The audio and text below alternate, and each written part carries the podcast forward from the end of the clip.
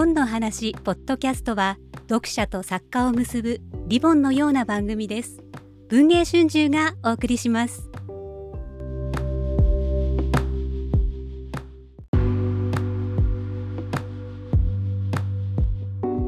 ールの小部屋番外編 Books for the Star BTS を読む。なんと2回目。が行われることになりました。オリ読み物編集部です。よろしくお願いします。よろしくお願いします。はい。お分かりの通り一人ではとても喋りきれないということで 今回オール読み物のはい。新入社員、まあ、BTS でいうところのジョングクさんにあたるマンネの島田さんに、はい。えーご登場いただいて、えー BTS の話 BTS と本の話をしていければと思います。ちなみに島田さんは誰ペンですか？私は自民ペンですね。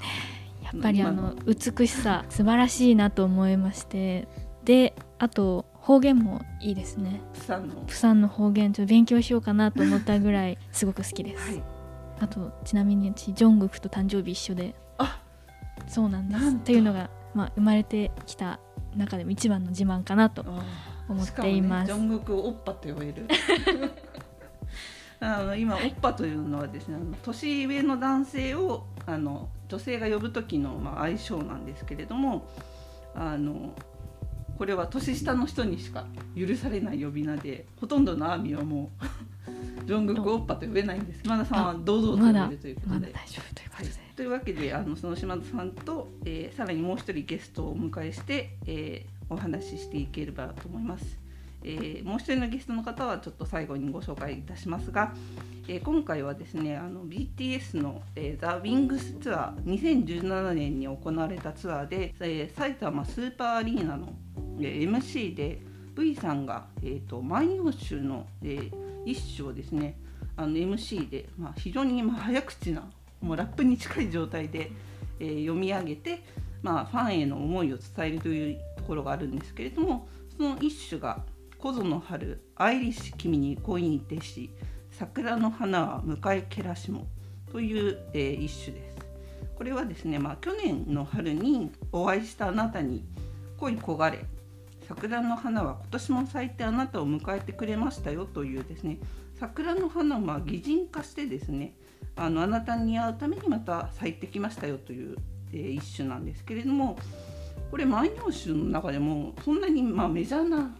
そう句ではですないというかよ種ではないんですけれどね。も、まあ、どういうふうにこれをね V さんが知ったのかというところは非常にこんなねすごい日本の、まあ、古典中の古典である「万葉集」にどう出会ったのかというところが気になるところではあるんですけれども偶然にもはい。はい、次の3、4月合併号で北村薫さんが「中野のお父さん」という人気シリーズの中で、まあ、この「万葉集」について書いて。はい、えータイトルが「タバコ入れと万葉集」になるんですけれどももともとは違うタイトルで万葉集は入っていなかったんですね。で最初このお原稿いただいた時にこう順番にお原稿いただいて冒頭からどんどん進んでいくんですけれども途中終盤に差し掛かったところで「万葉集」が出てきます。でこれは北村薫さんのお父様が、えー折口忍さんに習っていたということでこう非常に北村さんご自身が敬意を払われている折口忍の仕事の中で公約万葉集というものがありましてその当時は万葉集ではなくて万葉集と呼んでいたでそれが一般的でそれは後に佐々木信綱さんのまあある種号令みたいなもので万葉集と呼ぶことにしましょうっていうふうに、えー変わって今ではもう万葉集で定着しているそういった、えー歴史的な経緯がありますっていうお話を、えー北村さんにお書きいただいたんですけれども万葉集って万葉集じゃなかったんだっていうのを私はこの原稿で知りまして非常にびっくりしたんですけれども、まあ、このもともとタイトルに入れていなかった「万葉集」というのをタイトルに入れてこのお話の大きな核と言いますか北村さんご自身が今回の小説で伝えたいメッセージっていうのが「万葉集」にこもっているということで、えーまさかここで BTS とつながるとはという驚きがありますね。でもね本当にあの「万葉集」ってみんなあのタイトルというかですね、はい存在は知ってると思うんですけどあ全体像は意外と知らないんじゃないかなというところで。私もあのそれこそ V さんが、まあ、その「万葉集」をとらんじたことでびっくりして、あそんなに万葉いや集知らない日本人でもいいですよね。知らないよねって思って、はい。そこからすごいなっていうところがあったんですけれども、そういうその古典にまあ、うん。すごく親しんでいるというかですね。まあじゃあやっぱ自分たちがそのツアーだにライブをするあの国の文化にも興味を持ってさらに敬意を持って、うん。あの話しているところがまた BTS が愛される理由なんじゃないかなという気もするんですけど、はい、そうですよね。あとかなり BTS というか韓国アイドル全体的に詩に対しての興味関心というのは強いですよね。強いですね。国全体としてなのかなとも思うんですけれども。あの歌詞も自身で自分で書いてあの、特にあの BTS だとラップラインのあの RM さん、シュガさん、J−HOPE さんがいつも曲にクレジットで入ってることがすごく多いんですけれども、あの韓国の方って本当にすごい詩に親しんでいて、私が昔あの文学会という純文学の雑誌にいた時に、日中韓のあの文学フォーラムというのがありまして、そこにもすごい韓国の詩人の大家の方が韓国代表で参加されてたりとか、本当にやっぱりその詩の地ですかね、その文学の中でも詩の地位がすごく高い国だと思うんですけれども、その韓国の詩の世界に見せられた、えー日本の詩人として茨城のり子さんという方がいらっしゃいまして茨城のり子さんはですねあの皆さんも教科書でお名前や詩を読まれたことはあるかなと思うんですが、まあ、一番代表的な詩として皆さんがご存知だと思うのが「私が一番綺麗だった時」という、えー詩だと思います。えーこれちょっと全部は購読できないんですけれども、あのまあ、これは私が一番綺麗だった時、えー街はガラガラ崩れていってとんでもないところから青空なんかが見えたりしたというところから始まる、まあ、戦時下の中で青春を迎えている茨城さんの心情を綴った詩なんですけれども、まあ、茨城さんの詩人としての本質がまあすごく詰まっているあの詩なんじゃないかなと思うんですけれども。茨城のり子さんはですねあの49歳の時に、えーご主人を亡くされてその後あの韓国語を、えー学び始めます。でそれが「ハングルへの旅」という本になってるんですけれどもそこからさらにですねあの茨城さんの韓国の言葉や詩に対する情熱が、えー膨らみ韓国現代詩選というところで茨城さんはあの翻訳を当時の韓国の詩人の詩をたくさん集めて、まあ、アンソロジーとして翻訳されてそれで読売文学賞で研究翻訳賞受賞作として、えー出ているわけなんですけれどもあの茨城さんって詩人としては非常に有名な方であのご存命中にもすごく評価が高い方ではあったんですけれども、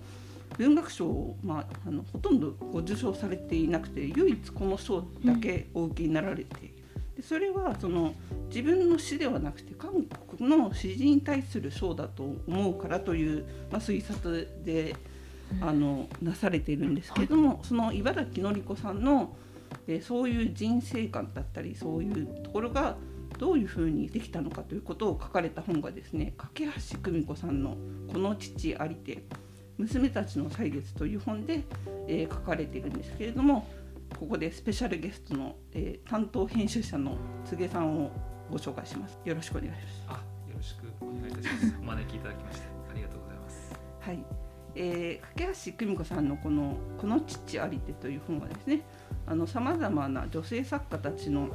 あの人生そしてそこの人生にまあ影響を与えた父親との関係というのを書いてる本なんですけれどもちょっとそのご本の担当ということで松毛さんにおいでいただいたんですけれどもちょっとご本の紹介をしていただけ。はい、えーっとこの本はですね、えーっと9人のあの女性作家とそのえーっとそれぞれの父親との関係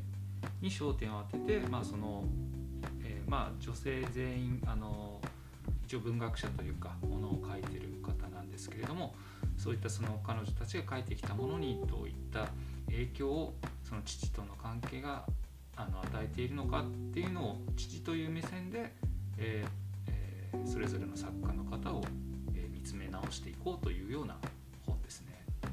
すごい話題になっている本ですよね。そうですねおかげさまでなんかあのーこの中には、えー、と例えば、えー置かれた場所でさっきなさいの渡辺和子さんだったりとか、えー島尾美穂さんだったりとか田辺聖子さんだったり今はラゲリからの衣装ので話題ですけども辺見淳さんだったりあるいは石宗美智子さんだりだったりという、えー方たちが、えーそれぞれどういうふうにお父様との関係を切り結んでいたのかということが書かれて。そうですね。なんかあのやっぱりとかく最近はやっぱり母と娘の話っていうのがまあしかもまあかなりネガティブな視線でこう語られることが多いのかなというふうに、えーと思っているんですけれどもその中で父と娘っていうのはなかなか新しいあの観点だったのかなと思って、えーまあ、その中に今日ご紹介いただいている茨城のり子さんもあの取り上げさせていただいているという感じですね。茨城さんがねどうしてそのハングル韓国語を学ぼうと思ったかっていうところもあの書かれていたりそうですよして、ね。あの非常にあの作家としての人生、まあ、茨城さんも初めてあのいろんな方たちがまあどういうふうにその創作だったり試作だったりいろんな作品を生み出してきたのかっていうことがこうちょっと書かれている、まあ、着眼点の素晴らしいノンフィクションということでこちらの方もぜひお読みいただければと思うんですけれどもあの、まあ、BTS が日本の古典に親しんだり茨城さんが韓国の現代史を、まあ、自分で訳そうと思うぐらいにこうのめり込んでいったりというところでその言葉というものですねそういうものがその表す歴史だったり、まあ、文化の深さだったりっていうものが感じられるのがまた BTS の魅力の一つなんじゃないかなというところで、え今日のお話をお届けしました。えー前回ですね一人で喋ったらめちゃくちゃ早口のオタクになってしまったのでこうやってゲストをお招きしてお話ししたらちょっとリラックスしてお話しできたと思います。また皆さんにお楽しみいただければと思いますのでぜひ、えー本の話ポッドキャストの番組の方をフォローしていただければと思います。最後にでは島田さん好きな BTS の曲を1曲教えてください。はいもう完全にマジックショップですね、これは私が就活してた時にオンライン面接が多かったのでその面接の1分前まで何してもいいんですけれども自宅なのでその1分前まで聴いてた曲がマジックショップでしてすごい歌詞に勇気づけられながらちょやったるぞみたいな気持ちで 面接を受けていてで今ここにいられるのですごく大事なマジックショップの扉を開けたら文芸春秋がそうでした。素敵な はいあのね実は柘植さんも BTS を聞いているということで。はい、はい。あのいやもうそんな恥ずかしながら あの世界の片隅でこっそり聞いております。はいというわけであの今日もお届けしました「Books for the Star、えー皆さんにまた、えーご愛顧いただければと思います。ではまたどこかでお会いしましょう。ありがとうございました。ありがとうございました